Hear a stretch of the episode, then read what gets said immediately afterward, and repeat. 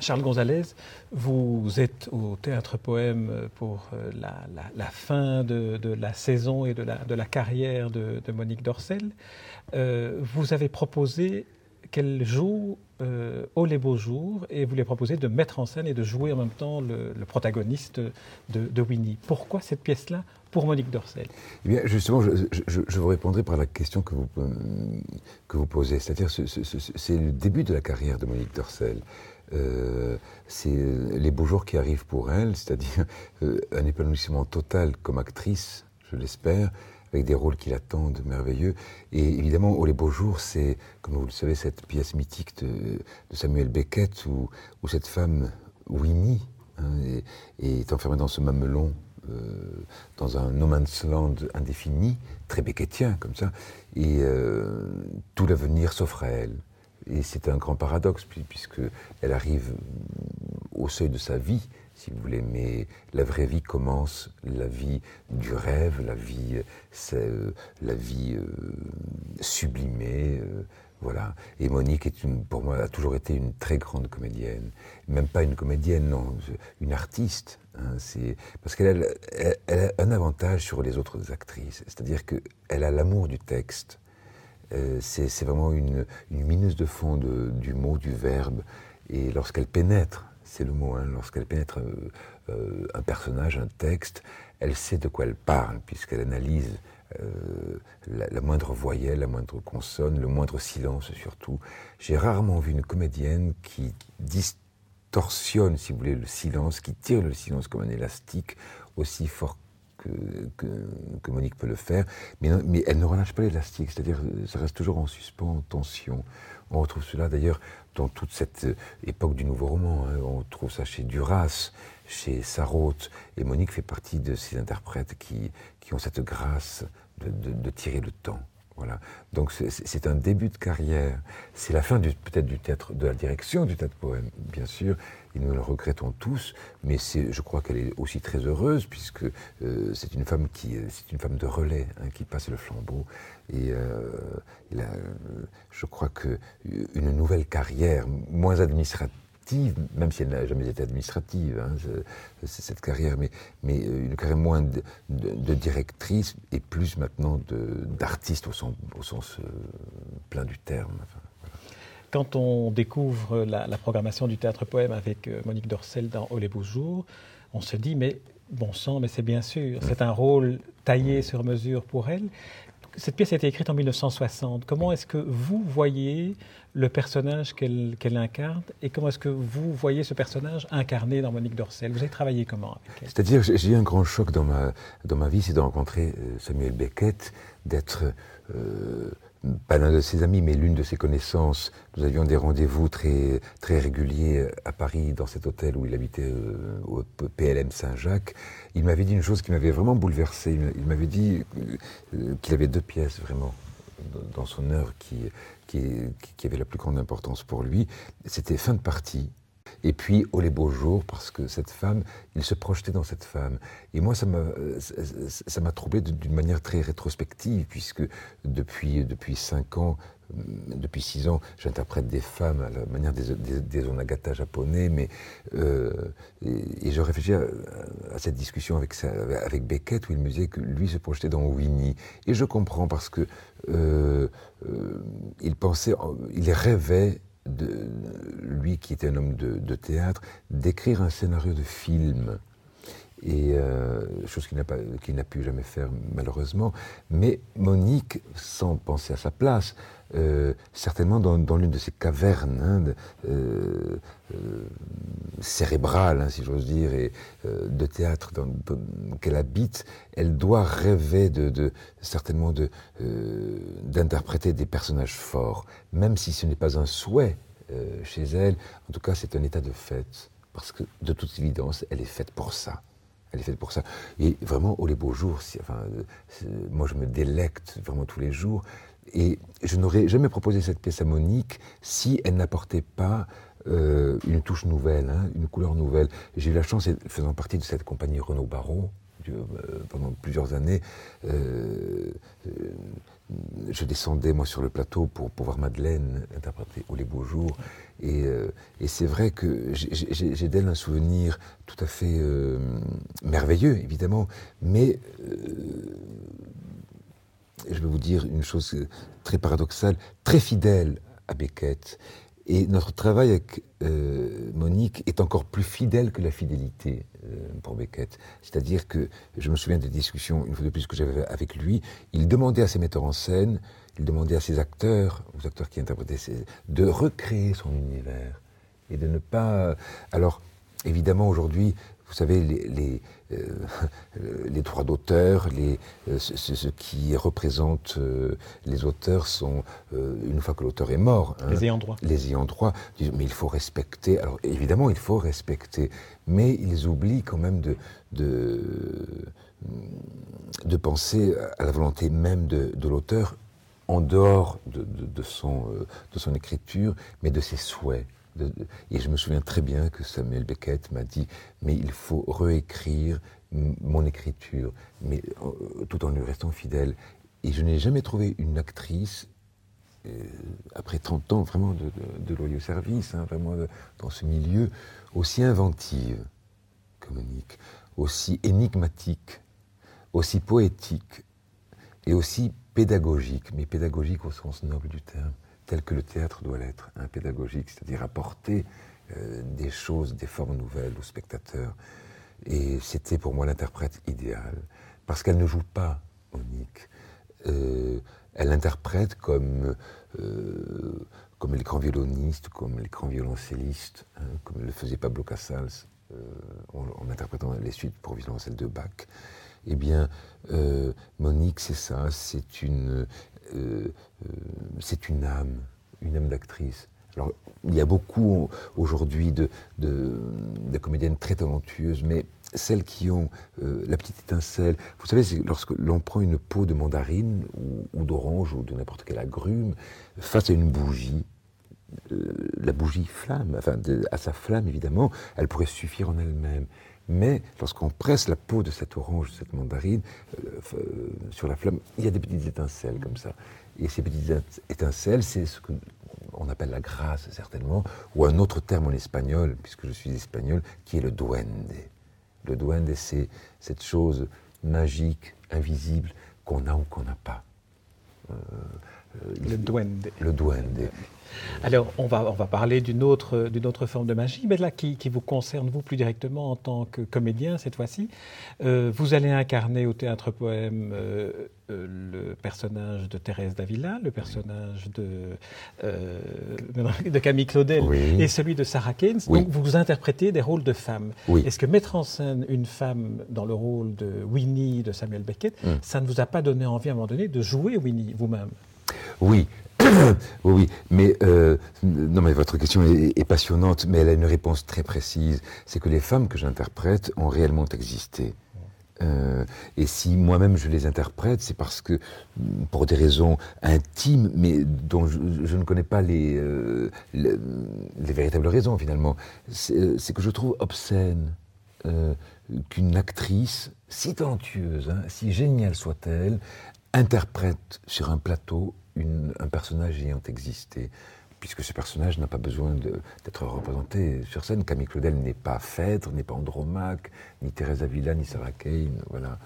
Et, euh, euh, on peut pratiquer par là cette espèce de transmutation, si vous voulez, espèce d'opération chirurgicale ou anatomique, où l'homme, l'onagata, euh, interprète une femme, mais tout en restant un homme, afin que cette femme puisse être analysée comme une catharsis mise au devant et l'acteur reste en, retrait.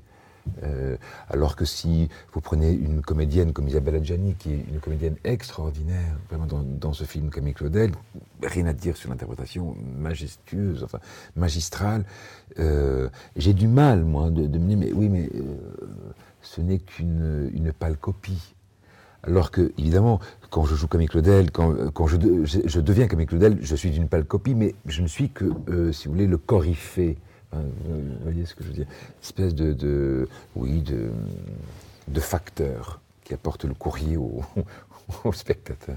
Alors, je suis ignorant du théâtre japonais. C'est une technique du théâtre japonais de, de donner à des, à des hommes des, des l'incarnation de personnages ayant existé. Oui, ça remonte euh, aux années 1787 au Japon, où évidemment les femmes, mais vous trouvez ça en France, hein, et puis euh, en Angleterre, au théâtre élisabétain, où les femmes euh, n'avaient pas le droit de monter sur scène, puisqu'elles étaient considérées soit comme des sorcières, hein, ou des prostituées, ou, enfin, ou, des femmes de mauvaise vie. Et donc c'était le rôle de Juliette dans Shakespeare, par exemple, était créé par un, par un homme. Mais onagata veut dire exactement ona homme et gata l'âme. Euh, euh, euh, pardon, non, excusez-moi, Ona femme et Gata âme, c'est-à-dire que Onagata est un homme qui essaie d'interpréter, de devenir l'âme de cette femme. Mais c'est un dérivé, si vous voulez, du kabuki, du théâtre no, comme est né après Hiroshima, si vous voulez, cet art magnifique est le buto. Lorsque la bombe d'Hiroshima a fait cette ignoble chose d'exploser, d'irradier tout ce peuple japonais d'Hiroshima, eh bien les artistes, comme révolte, hein, comme en réaction, se sont mis à, casser toutes les formes classiques, à ne plus vouloir entendre parler du passé et d'inventer une chose nouvelle à base de tremblements comme ça qui, qui, euh, représente, les irradiations d'Hiroshima. Et ça donne une, forme très émouvante, évidemment, et tout à fait euh, passionnante. Alors, vous allez incarner, euh, je vais redire la liste, Camille Claudel, euh, Thérèse Davila, Marie-Madeleine aussi. Oui, de Yourcenar. De Yourcenar. Ce sont des personnages qui sont tellement euh, connus, je veux dire, que j'aimerais qu'on ne s'y attarde pas dans leur présentation. Par contre, Sarah Kane est un personnage que j'ai ah, découvert et qui, qui, est un personnage fascinant. Magnifique, fascinant. C'est comme une petite sœur, 28 ans. Elle écrit en Angleterre cinq pièces et un court-métrage, Skin. Et la cinquième pièce, euh, anéantie.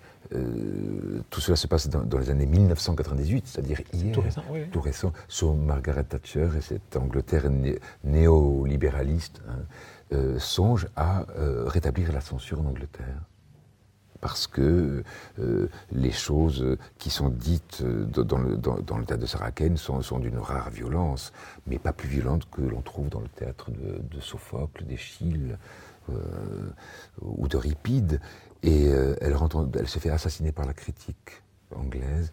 Euh, elle rentre dans une institution près de Londres, et, puis en l'espace de dix minutes, on la laisse toute seule, et elle défait les, lacets de ses baskets, et elle se pend horizontalement avec ses baskets accrochées, enfin les lacets accrochés à un radiateur. Mais des, des auteurs comme Édouard Bond, un immense auteur anglais, dira d'elle, il dit toujours d'elle que c'est certainement l'auteur la plus importante hein, du XXe siècle. C'est-à-dire qu'elle pratique vraiment la catharsis, très influencée par Antonin Artaud. Euh, mais c'est vrai que chez Saraken, on trouve des, termes comme euh, une femme qui dit à un homme baise-moi. Mais baise-moi, c'est euh, il faut il faut l'entendre d'une manière très poétique, très belle. Vous savez, comme lorsqu'on cueille une rose ou lorsque la Calas chante Casta Diva, hein. tout ça comme une fragilité euh, d'une petite fleur, comme ça, très, euh, très, très, très, très, courte. Charles Gonzalez, on a parlé donc de, différentes femmes. Alors il y en a une qui est nouvelle dans votre répertoire, qui est la Salomé écrite par Franck Piromont. Il l'a écrite après vous avoir vu à Senef.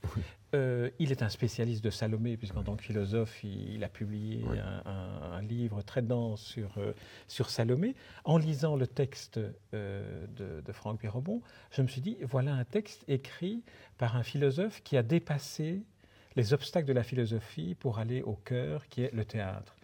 Comment est-ce que vous, vous voyez cette, approche, ce passage de la philosophie à l'incarnation dans un personnage? Oui, oui, euh, Franck Purbon, moi je ne le connaissais pas du tout, si, sinon de notoriété évidemment, euh, euh, ce grand philosophe.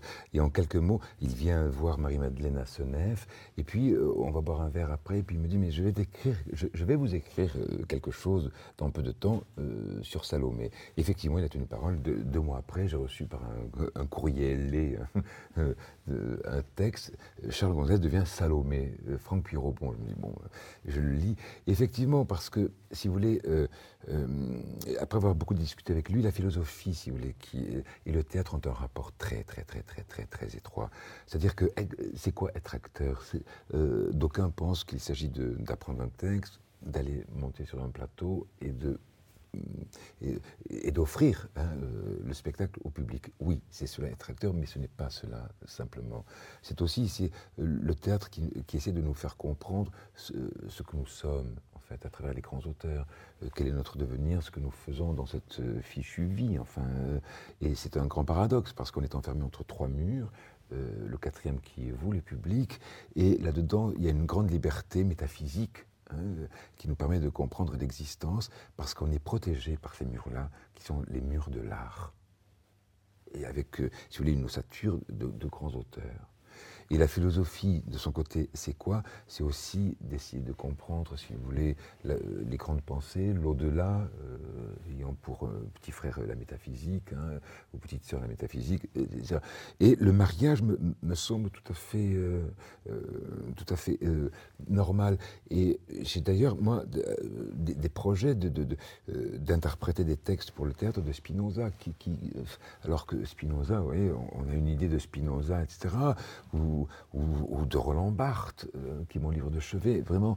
Et euh, tout cela est très théâtral, mais théâtral non pas dans le sens excès ou baroque, théâtral dans le sens de la pensée. Et, le, théâtre doit être une pensée avant tout, une pensée dite à haute voix. Euh, ça ne peut pas être simplement, bien sûr, un divertissement, mais il y a un grand malentendu aujourd'hui, vous voyez, parce qu'on parle souvent de théâtre de divertissement et on pense à ce théâtre de boulevard pour lequel moi je n'ai rien contre, les gens euh, se distraient avec, mais, mais on peut se distraire vraiment euh, avec Pierre Robon, avec, euh, avec Roland Barthes, avec Spinoza, avec Salomé, avec Sarah Kane, hein, et, puis Bergson. on peut en faire quelque chose vraiment de, de scénique et de concret. Donc, si vous voulez, le, le passage était très, très naturel. Le rapprochement que je voulais vous proposer entre la philosophie et le théâtre, c'était aussi le dialogue, l'oralité. Que ce soit dans le cas ici où il y a un seul personnage, le dialogue avec mm. le, public, mm. mais aussi parfois la, pensée en construction par la parole. Beaucoup de philosophes sont passés au théâtre ou au dialogue à un moment donné parce que c'était finalement l'expression qui permettait mm. d'aborder la philosophie de la vie par les questions et pas par les réponses. Oui, ce que vous dites est tout à fait exact. Et, vraiment, oui, mais c'est-à-dire ce, que nous, autres appelons la petite musique intérieure, hein, c'est ça, c'est la pensée, c'est l'ordre de la pensée.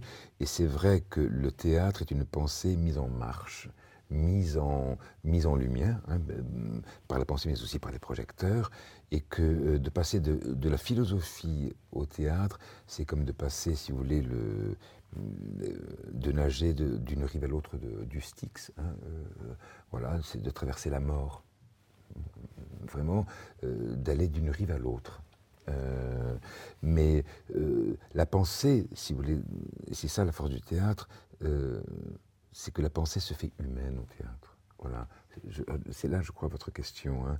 Et elle se fait humaine, elle se lève du livre, elle se lève de, la cervelle du elle se, met verticale et on voit un acteur qui devient une pensée. Euh, parce que si, vraiment, enfin, si on se place en position de public comme dans un tableau de Velázquez, vous savez, comme dans les minimes de Velázquez, on, est en état d'autoportrait. Hein, d'autoportrait dans un miroir. C'est-à-dire que nous autres, nous sommes là, euh, publics, nous regardons une action qui se passe vraiment euh, sur la scène, et c'est un, et c'est nous autres, nous-mêmes, c'est notre image qui est reflétée. Euh, je crois que c'est ça la philosophie, non? Tout à fait. Mm. Comment est-ce que vous définiriez la Salomé de Franck Pierrobon et le style de Franck Pierrobon ah. Alors, la Salomé de Franck Pierrobon est une Salomé très, euh, très nubile, voilà, très nubile, très, très rock'n'roll. euh, euh, rock'n'roll comme le disent les jeunes d'aujourd'hui, c'est-à-dire euh, qu'elle va, euh, elle se jette, si vous voulez, euh, dans le feu. Elle se jette dans le feu, mais d'une façon très nubile, c'est-à-dire que le roi lui dit, mais si tu, si, tu danses devant moi, je t'accorderai tout ce que tu voudras. Voilà. Et la pauvre fille ne sait pas ce qu'elle... Alors elle sort de la pièce où elle vient de danser, elle demande à, sa mère, voilà, qu'est-ce que je pourrais demander au roi? Et le roi lui avait dit, mais si tu me demandes même la moitié de mon royaume, je te le donne. Et elle revient et ça m'a dit, non, demande-lui la tête de Jean-Baptiste. Voilà. Et effectivement, elle lui demande la tête de Jean-Baptiste. Mais tout ça, c'est fait comme si elle avait demandé euh, un kilo de carottes, vous voyez. Et le drame commence là. si vous voulez, par le fait divers. comment cela Par une banalisation euh, alors que dans la pièce d'Oscar Wilde, par exemple, euh, c'est beaucoup plus dramatique. Hein, euh, en fait, la pièce de Pierre Aubon. Oui. c'est pas une pièce, c'est une espèce de lamento, de, monologue. Oui, c'est ça, le lamento de, de Pierre Aubon, c'est Salomé après, justement, cet épisode-là, après le moment où elle reçoit sur un plateau la tête décapitée. Oui, oui. Et, c'est l'après. Alors, comment voyez-vous, vous, l'après? Comment, vous, comment vous pouvez entrer dans cette, dans cette personne, euh, personnalité-là? L'après, mais c'est d'ailleurs une phrase que j'ai rajoutée. Euh, euh, Franck Puron ne le sait pas encore, une phrase que j'ai rajoutée dans son texte. C'est dans un bar de nuit, vous savez, je joue comme Claudel l'Hôtel des Mathurins tous les soirs à Paris. Et euh, euh, après avoir joué, on va, mm, comme tous les acteurs, boire un verre, etc. Et puis, j'ai vu un, inconnu. Enfin, qui était au bar comme ça, qui, mais vraiment, enfin, qui parlait de Salomé. Je me dis, mais c'est pas possible, rue des Mathurins, voilà. Et pour lui, Salomé, alors j'ai enclenché cette discussion, et pour lui, Salomé serait morte euh, en errant comme ça, euh, dans une espèce de déambulation, euh, elle voit un lac gelé, elle marche sur le lac, elle s'enfonce, un lac gelé, la, glacé, elle s'enfonce dans, la glace jusqu'au cou. Voilà, et la glace se referme jusqu'au cou. Et ce, lac glacé, une image d'ailleurs que vous verrez sur scène, et comme un plateau d'argent, mais avec la tête de Salomé euh, dessus. c'est incroyable que cet inconnu me raconte ça. Mais, euh, pour moi, me dit-il, pour moi, je pense que Salomé est mort. Euh, alors, un inconnu dans un bar. Oui, c'est incroyable. incroyable. Mais sinon, de rentrer dans ce personnage-là, mais vous savez, je, ne rentre pas dans, dans, les personnages de femmes. J'essaie, et c'est pour ça que ce, n'est pas. D'ailleurs, Charles Gonzalez n'est pas moi parce que mon vrai nom est avec un Z. Moi, sur le titre, euh, c'est avec un S, donc c'est déjà une distanciation, vous voyez. Mais devient, euh, c'est devient, et non pas dans, c'est devient parce que j'ai une passion pour Roland Barthes qui, qui, euh, qui, qui, qui, dissèque ce verbe devenir d'une façon extraordinaire. Et et c'est certainement le verbe qui, me bouleverse et, m'angoisse et, me, tourmente le plus euh, jour et nuit. Qu'est-ce que je vais devenir? Qu'est-ce que je vais devenir? Alors ça, je vais les projeter euh, avec ces femmes. Que vont-elles devenir? Et voilà, la transmutation se fait petit à petit. Mais, finalement, c'est c'est moins un travail de femme qu'un travail d'homme. Hein. C'est à force de les aimer qu'on devient une femme. Mais vous savez, j'ai encore trois minutes parce que je vais vous raconter une anecdote qui est vraiment bouleversante. Mon meilleur, j'avais deux amis dans le théâtre, qui, les deux sont partis, Maria Cazares, qui fut ma marraine de théâtre, et Alain Cuny. Et Alain Cuny, je l'ai accompagné jusqu'à la fin. Il mourait d'un cancer. Et puis, euh, j'étais à France Culture et on m'annonce sa mort, donc je, vais pour, pour, le voir une dernière fois. je demande à l'appariteur, je fais partie de sa famille, enfin, et l'appariteur me sort un cadavre. Euh, je vois une vieille femme. Je dis, mais non, ce n'est pas l'incunie, enfin, dans les mois. Et, voilà. et, au bout de quelques instants, de trois minutes, il me sortait plein de, de, de, de Je dis, mais mon Dieu, mais on peut revenir sur. J'avais oublié qu'avec la fille de Françoise Dolto, donc Catherine Dolto-Tolic, nous l'avions enregistrée sous le nom de euh, euh, Robert Cuny, son premier petit, pour que la presse, si vous voulez, ne prenne pas euh, cette affaire, le grand acteur Alain Cuny est hospitalier, etc. Eh bien, j'ai demandé à le revoir, il était devenu une vraie femme une vraie femme, c'est-à-dire à force, c'était un homme à femme, et à force de les avoir aimés, lui-même était devenu une femme. Euh, alors j'ai un frère qui est médecin qui raconté, qui m'a raconté qu'effectivement, quand les gens meurent, on leur enlève, il avait un appareil dentaire, tout ça, ils sont aspirés, etc. Mais moi qui l'avais vu quatre mois après, vraiment très très très mm, costaud, enfin comme une armoire à glace, vous savez que comme comme un champion de natation qu'il qu'il fut. Euh, champion de France de natation des grandes épaules, etc. J'ai ce, petit corps tout menu. Mais c'est pour vous dire qu'il était devenu vraiment une femme. Euh, voilà. Mais euh, je ne me suis pas trop perdu dans ça. Non, non, non, c'est très bien, vous racontez en plus magnifiquement. Donc c'est un... Mais surtout, surtout l'anecdote du, du, bistrot de la rue des Mathurins. Ça, ça me trouble. Ça, c'est inouï. Ça, me trouble. Au Greffule, le bar s'appelle le Greffule, où nous étions, Monique et moi, il y a trois jours. Et, mais vraiment, enfin, mais vous vous rendez compte, je sors de jouer Camille Claudel, je suis avec mes camarades de, notre spectacle, comme ça, et puis j'entends Salomé, quelqu'un qui est un peu éprêché comme ça, mais, mais euh, vous savez, c'est euh, ces clochards parisiens qui, qui, qui, sont beaux à voir, hein, qui finissent leur nuit aux, aux hein, et qui, et qui me dit, mais je vais vous raconter, moi, la fin de Salomé. C'est incroyable. En plus, c'est une image euh, félinienne, enfin, c'est du mal à partir. oui, oui, oui. C'est le lac gelé, et puis le, le plateau d'argent avec oui, la tête de Salomé qui dépasse. Oui, oui, Ma dernière question est, est, une question qui porte sur le lieu dans lequel nous sommes. Pour vous, le théâtre poème, c'est quoi? C'est ma maison. C'est ma maison comme le fut le théâtre, des Bouffes du Nord avec Peter Brook, comme le fut le théâtre d'Orsay avec Renaud Barrault. Euh, évidemment parce que Monique et, euh, l'homme de sa vie qui nous a quittés ont créé ce lieu. Et euh, ils sont là, hein, ils sont là. Émile Lang est là. Roland Barthes, je, le sens rentrer sous le porche comme ça, Jacques Derrida, je suis bouleversé. Et non seulement ça, mais aussi pour, toutes ces lectures euh, ces débats, ces dîners-spectacles qui font le fleuron du théâtre belge, et européen. C'est un lieu mythique, hein, le théâtre poème, un lieu mythique, euh, parce que c'est un lieu de théâtre, un lieu de réflexion, un lieu, un lieu d'amour, un lieu de, partage, d'accueil.